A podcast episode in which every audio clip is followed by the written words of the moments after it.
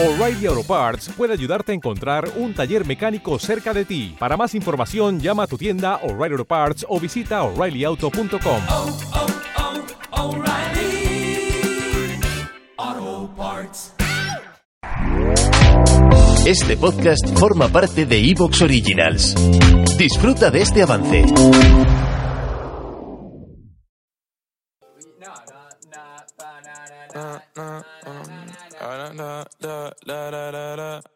When I popped off, then your girl gave me just a little bit of la chop. Baby, so cold, he from the north, he from the Canada. Bankroll so low, I got nothing else that I can withdraw. Ran up the dough, I shot my wrist, it go like sha sha sha, sha sha sha. I got your bitch singing la la la la, la la la. I shot my wrist, it go like sha sha sha, sha sha sha.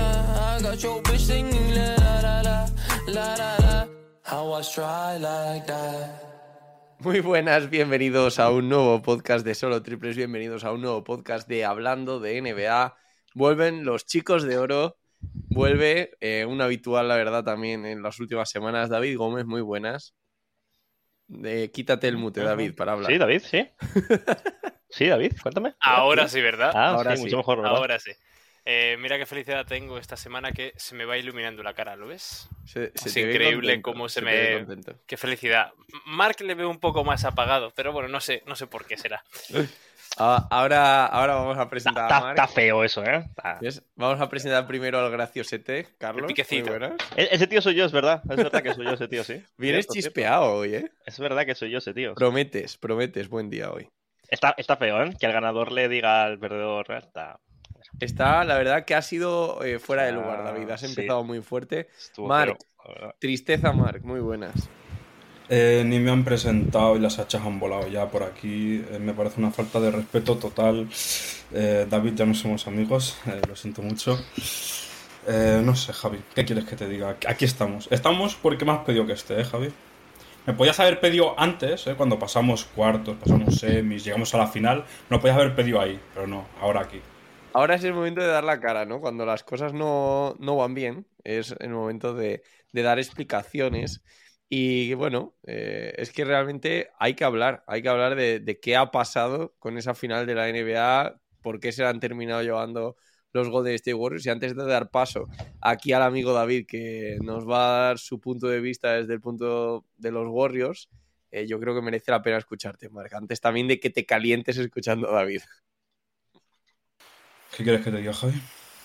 ¿Qué ha pasado? las finales ¿Qué han nosotros. pasado en las finales? Eh, pues pasaron muchas cosas. Pasaron eh, que Jason Tatum parece que no se presentó a partir del Game 4. Eh, parece que querían ganar unas finales con más de 20 pérdidas en Game 4, Game 5 y Game 6. Eh, parece que querían ganar un- unas finales jugando a ISOs con Jalen Brown y con Jason Tatum. Eh, y parece que querían ganar unas finales eh, flotando a Stephen Curry. Eh, yo creo que esas son las, las claves. Yo creo que Boston pierde las finales porque no tienen cuidado con el, con el balón. Creo que se tiene cuidado con el balón y se juega atacando bien, no haciendo isos, se podía haber ganado las, las finales. Pero no les puedo pedir eso. Se estaban enfrentando a unos Warriors, unos Warriors que ya sabemos que tienen experiencia en las finales, contra unos Boston que eran las primeras finales. Así que Hay un tema, ¿no? Que, que de hecho comentamos en alguno de los podcasts que hicimos de, de las finales, pues por ejemplo en Sobremesa NBA con Alejandro, que es ese cambio defensivo que hicieron precisamente sobre el flotar o no flotar a Stephen Curry, que en los primeros partidos nos dejó loquísimo, ¿no? Hay un partido donde no lo flotan, donde lo defienden por fin, Stephen Curry hace un 0 de 9 y aún así los Golden State Warriors ganan ese partido. ¿Crees que eso fue un punto de in- de inflexión en, en la eliminatoria? Eh, yo creo que no. O sea, tienes que ver que en las eliminatorias anteriores siempre aparece alguien. O aparece Derrick White, o aparece Grant Williams. Siempre aparece un actor que hace de soporte a ese a esas dos estrellas que son Jalen y Jason Tatum, ¿no? Eh, creo que no apareció nadie en las finales. O sea, aparecía Al Horford un poco algún partido, aparecía Rob Williams estando tocado algún otro, aparecía Marcus, eh, después eh, habían errores en todos lados. Eh, yo creo que fue un, poco de todo. O sea, eh, al final al final creo que las finales eh, las podía haber ganado Boston sin necesidad de aparecer un gran Williams como aparece contra, contra Bucks. Pero yo creo que necesitaban de los jugadores esos para poder ganar. Porque eran muchos balones forzados a Jalen Brown y a Jason Tatum. Y al final hacían un 2 contra 1 los Warriors. Porque los Warriors, mucho mérito, eh, sabieron cambiar la defensa en Game 4, Game 5 y Game 6. Y yo creo que muchos méritos de los, de los Warriors por saber atacar cuando defienden ellos, tanto a Jason como, como a Jalen Brown. Oye, pues yo te iba a preguntar también por, por esa. Es que si echamos ya la vista atrás, ¿no? Las finales al final se han decidido con ese 4-2 para los Warriors. Y hay un punto, ese primer partido, que, que, justo has mencionado de cómo aparece Al Horford, que luego en el resto de partidos, pues hace partidos bastante normales, en algún punto incluso podríamos decir que, que tirando un poco a peor de lo que ha jugado la temporada, ¿no? Peor de lo esperado, podríamos decir. Y eh, al final a mí lo que me sorprende justo es el cómo se, se han sucedido las finales, ¿no? Porque a partir de ese partido es un 4-1 para Warriors y como tú dices, incluso, bueno, con esos momentos de... Me da miedo decir algo de Tatum porque la semana pasada no veas los palos que... Bueno, un palo que me cayó de Aidan, que es un oyente habitual del podcast, pero me pegó un palo por decir que Jason Tatum no estaba haciendo las finales de su vida promediando 37% y tal.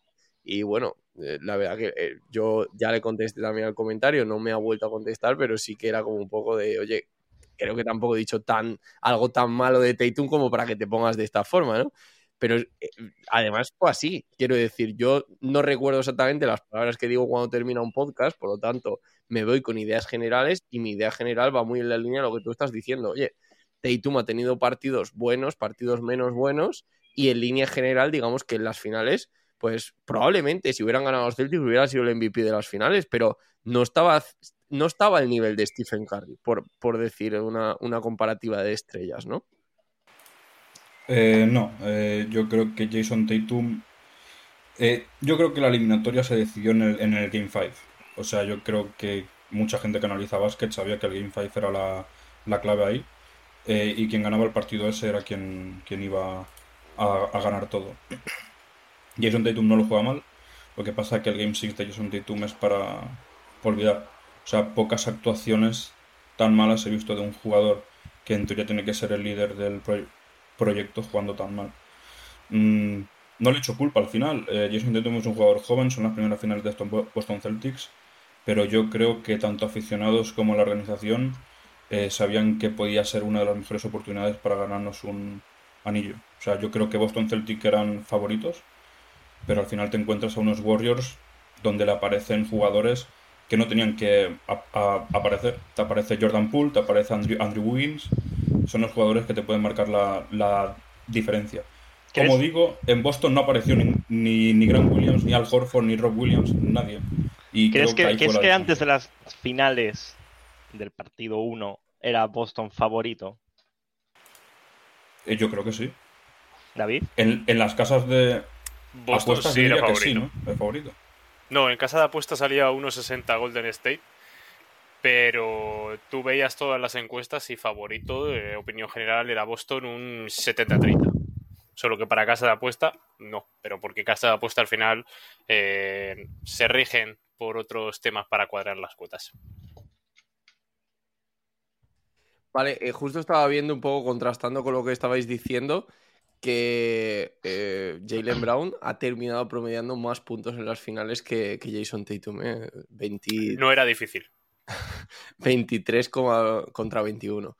Eh, bueno, en fin. David, por réplica, ¿qué, ¿qué, decir a todo esto que está diciendo Mark? Que es verdad que mm, Mark lo pinta también mucho desde el punto de vista de los Celtics y hay una parte muy importante de mérito no de mérito, sino de espacio mérito por parte de los Warriors.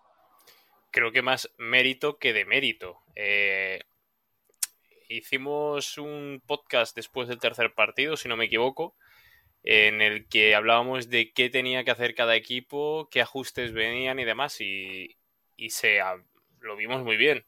Cuarto partido tenía que ajustar Boston después de un 2-1. Eh, Después veríamos que haría Warriors. Y Mark lo ha dicho, los tres últimos partidos de Warriors son bastante, bastante buenos.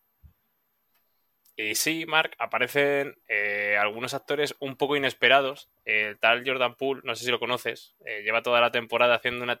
Ha jugado un par de partidos buenos y parece que van a renovar el chaval por unos 20 millones al año. Poca cosa. Lo típico que cobraría... Nada. Un medianías de la NBA.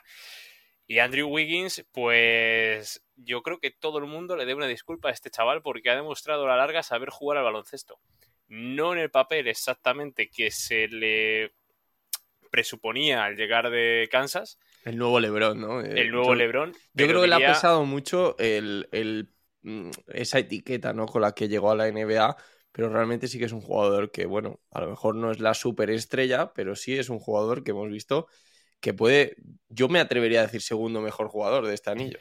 Eh, cero dudas y yo creo que porque Stephen Curry el último partido hace también una actuación bastante buena. Que si no, Andrew Wiggins podría ser el nuevo Iguodala. o sea, a ver, sabiendo, sabiendo la rabia que le tiene el, tema del Finals MVP a Stephen Curry, bueno, que le tenía, ¿no? Eh, yo lo dije, yo en el, en el, antes del tercer partido, mentira, antes del último partido, dije, oye, pues porque Stephen Curry también ha sido decisivo en varios partidos y seguramente tendría que... ¿Te está gustando lo que escuchas? Este podcast forma parte de Evox Originals y puedes escucharlo completo y gratis desde la aplicación de Evox. Instálala desde tu store y suscríbete a él para no perderte ningún episodio.